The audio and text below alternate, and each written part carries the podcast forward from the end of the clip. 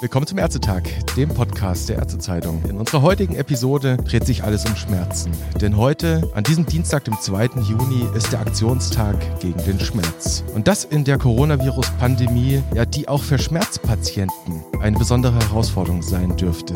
In einer Zeit, wo die reguläre medizinische Versorgung alles andere als regulär ist.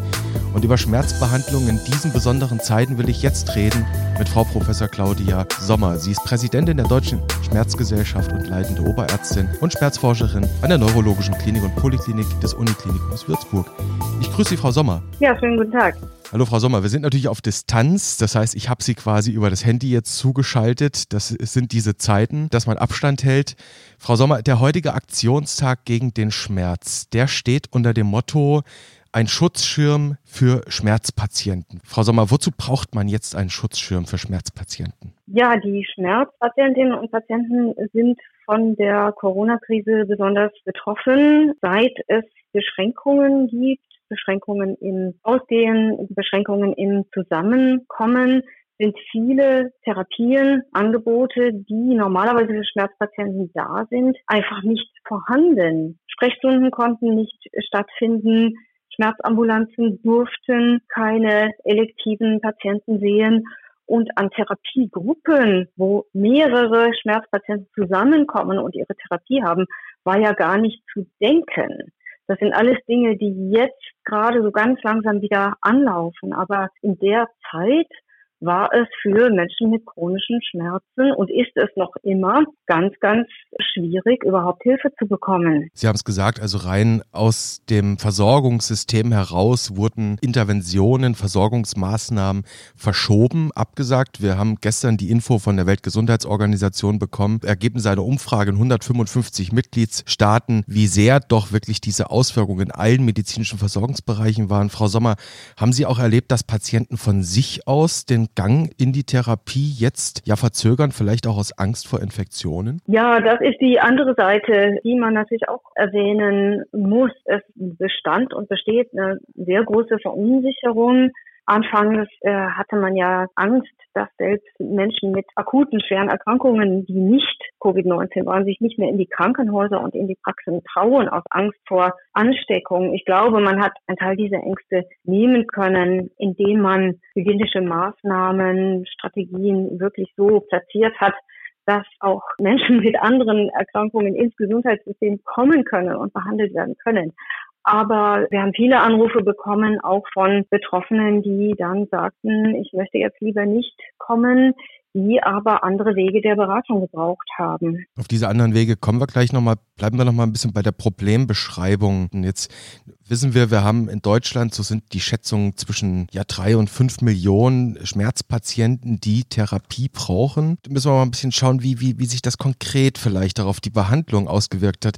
Nehmen wir mal Leute, die wirklich an chronischen Schmerzen leiden, die engmaschig da begleitet werden. Wie lief das ganz konkret in den letzten zwei, drei Monaten ab? Wenn Patientinnen und Patienten nicht zu ihren Therapien kommen konnten und nicht zu ihren Schmerztherapeuten gehen konnten, dann waren sie in der Zeit auf sich gestellt beziehungsweise auf die telefonische Beratung angewiesen. Und gerade das, worauf wir ja sehr zählen in der Behandlung von Patienten mit chronischen Schmerzen, also die multimodale, interdisziplinäre Therapie, wo es nicht nur um Medikamente geht, sondern um Physiotherapie, um Psychotherapie, um Gruppentherapien. Das war eben einfach nicht möglich. Und die Patienten waren zu Hause mit ihren Schmerzen. Die, auch die normale Alltagsbewegung war reduziert, was für viele dann auch zu Schmerzverstärkung geführt hat. Bei manchen war eine sehr große Unsicherheit da, wie komme ich überhaupt an Medikamente. Alles Dinge, die sich regeln lassen, aber wofür es eben Wege geben muss. Und das war ein Grund, warum wir den Schutzschirm ausgerufen haben, den es ja für andere Bereiche des Lebens auch gibt und geben soll. Machen wir den Schutzschirm vielleicht nochmal konkret. Wie müsste der aussehen, ja, aus Sicht der Schmerzgesellschaft? Zum einen muss, solange es noch Beschränkungen gibt und nicht so viele Patienten, die, die, die es nötig hätten, zu Behandlungen kommen können, müssen alle, denkbaren alternativen Wege verwendet werden. Und wir haben Technologien, wir haben das schon lange, wir haben es nicht so intensiv genutzt, aber das ist jetzt auch eine Chance, diese Dinge, die ja gerade in letzter Zeit vermehrt erforscht worden sind, intensiver zu nutzen. Also das ist die Telemedizin, wo man gerade, wenn es um Gespräche geht, mit Betroffenen sehr viel machen kann. Das sind die medizinischen Apps, die ja auch schon sehr im Gespräch waren und die auch schon gefördert werden. Aber jetzt sieht man, wie sehr wir so etwas brauchen. Also auch wenn mein Patient nicht zur Physiotherapiegruppe gehen kann, kann er oder sie vielleicht die Bewegungs-App nutzen und dann äh, selber etwas tun. Also auch angeleitet werden, mehr wieder selbst aktiv zu werden. Das ist so ein Teil der Alternativen, die wir anbieten und anbieten wollen.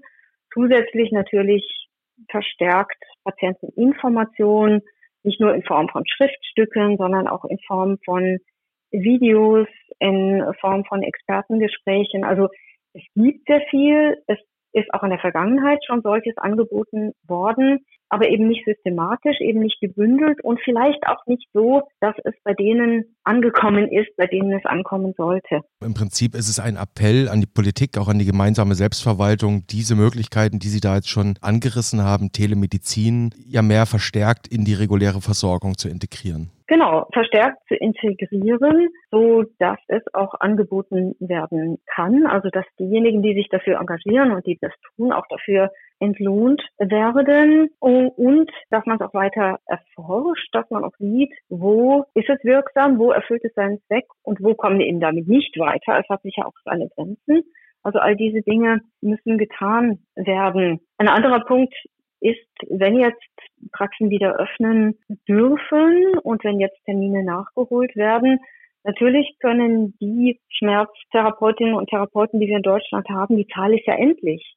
Die können nicht alle Patienten, die jetzt zwei Monate auf Termine gewartet haben und die, die jetzt schon weiter auf Termine warten, alle auf einmal sehen und äh, schon gar nicht ohne Vergütung. Also die müssen auch unterstützt werden, dass sie diesem Ansturm, der jetzt noch mehr da ist als uns, auch gerecht werden können. Wie könnte diese Unterstützung konkreter aussehen? Zum Beispiel indem Deckelungen, dass man nur eine bestimmte Anzahl von Patienten pro Zeit, pro Quartal oder so sehen darf, dass solche Deckelungen in Anbetracht der Krise aufgehoben werden. Das wäre eine Möglichkeit. Wahrscheinlich die Prüfvorgaben für die Wirtschaftlichkeitsprüfung, wo man ja vorgibt, so und so viel Zeit pro Patient dass man da Ausnahmevorschriften quasi erlässt. Genau, genau.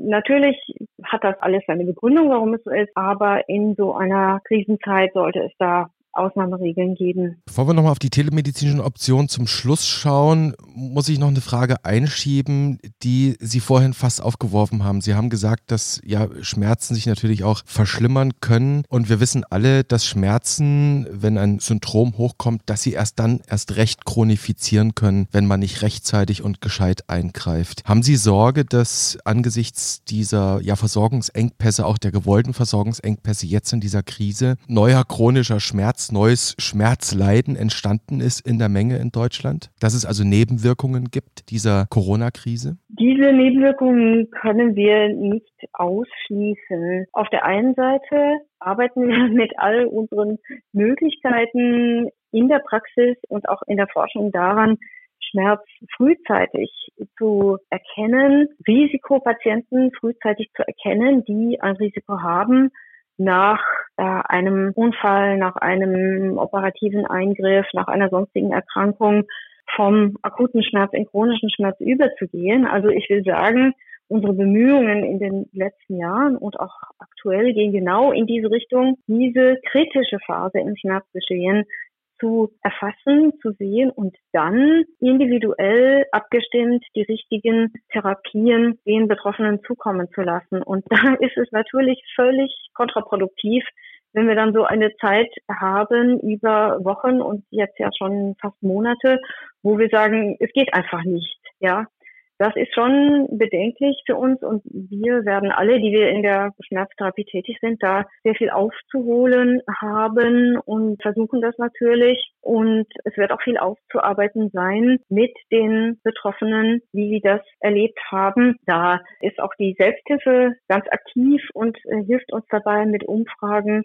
Aus dieser Situation können wir lernen, und müssen auf jeden Fall mit den Gegenmaßnahmen sehr aktiv sein, um einfach solche schlimmeren Nebenwirkungen so gering wie möglich zu halten. Sie sehen da also durchaus auch eine, ich sag mal, salopp eine Menge Arbeit auf Sie und Ihre Kollegen jetzt zukommen, insbesondere. Auf jeden Fall, ja. Frau Sommer, dann schauen wir nochmal auf die ja langfristigen Möglichkeiten, die man auch für ja neue Krisenzeiten vielleicht besser in den Blick nehmen sollte. Wir haben jetzt gerade zuletzt über ja die Akutversorgung gesprochen. Das ist dann eher mal noch der persönliche Arzt-Patienten-Kontakt, der dafür notwendig sein wird. Dann schauen wir mal auf die Versorgung, ja bei, unter anderem auch bei chronischen Patienten. Sie haben schon angedeutet, digitale Tools, Telemedizin ist das Schlagwort unserer Zeit. Da hört man hier und da, das habe jetzt auch Stichwort Videosprechstunde, doch einen ordentlichen Boom erlebt und habe selbst ehemalige Zweifler jetzt ja zu Freunden der Videosprechstunde gemacht.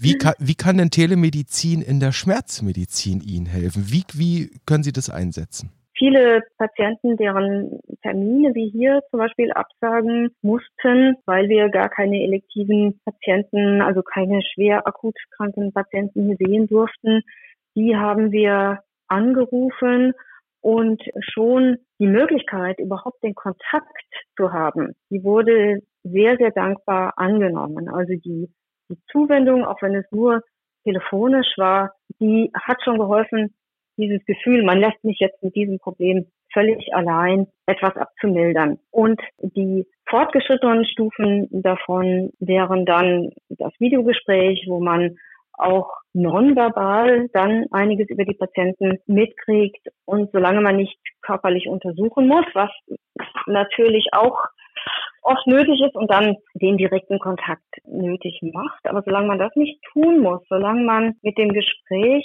arbeiten kann, wäre das eine Möglichkeit, die man einfach auch als festen Bestandteil nutzen kann. Warum müssen Patienten immer weite Wegstrecken zum Arzt auf sich nehmen, wenn es dafür andere Möglichkeiten gibt. Und vielleicht wäre es dann sogar möglich, Kontakte öfter zu haben, wenn es für beide Seiten über neue Technologien einen doch recht komfortablen Weg gibt.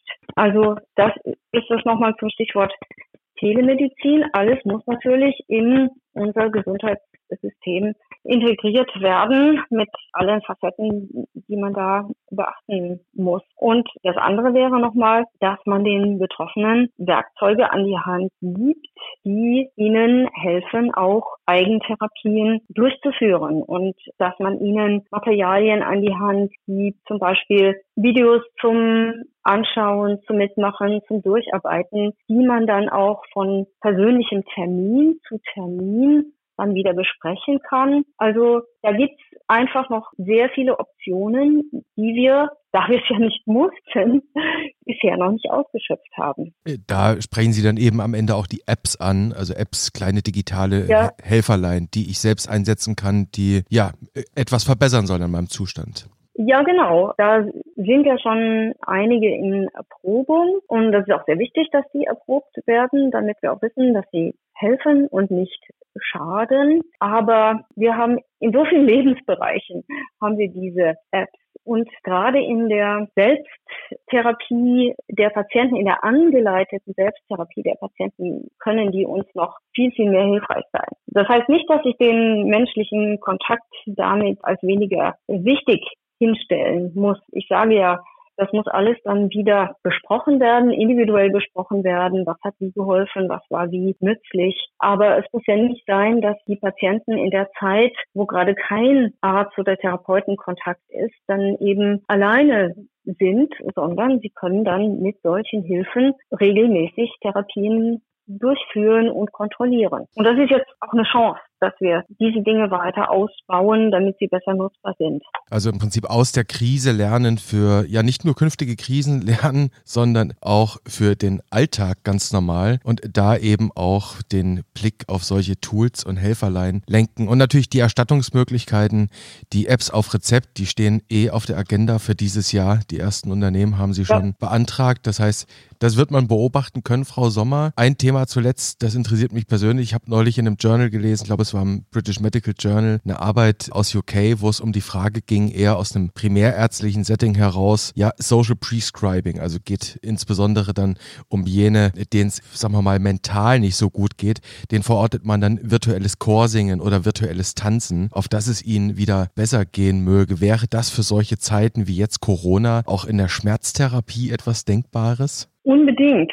Also Einsamkeit, Angst, Isolation, das sind alles Faktoren, die Schmerzen verstärken können. Was wir in den multimodalen, interdisziplinären Therapien ja auch oft versuchen, ist, den Weg heraus aus dem Schmerz durch Hinwendung zu anderen Lebensbereichen zu geben. Also oft lernen die Patienten ja gar nicht so viel über Schmerz, sondern über das, was sie während der ganzen Schmerzkrankheit links liegen gelassen haben, das wieder zu sehen und wieder wahrzunehmen, wie zum Beispiel soziale Kontakte. Und wenn man sich vorstellt, dass das jetzt alles wegfällt, weil ein älterer Mensch mit Schmerzen allein zu Hause ist und niemanden sehen darf, dann sieht man umso mehr, dass man Alternativen braucht. Und da wären einfach zu handhabende Aktivitäten die so etwas ohne den direkten Kontakt, aber trotzdem mit dem Gefühl des Kontaktes und der gemeinsamen Aktivität, die das hin, ich möchte fast sagen, hinzaubern können, die könnten sehr, sehr hilfreich sein. Und daher finde ich diesen, diesen Begriff des Social Prescribing auch wirklich sehr schön. Sozialer Umgang ein wichtiger Baustein auch in der Schmerztherapie, ganz besonders auch in Krisenzeiten, sagt Professor Claudia Sommer, Präsidentin der Deutschen Schmerzgesellschaft. Es war mir eine Freude, mit Ihnen zu reden über ja, die Situation der Versorgung von Schmerzpatienten in Corona-Zeiten. Vielen Dank, Frau Sommer, für das Gespräch. Ich danke Ihnen auch.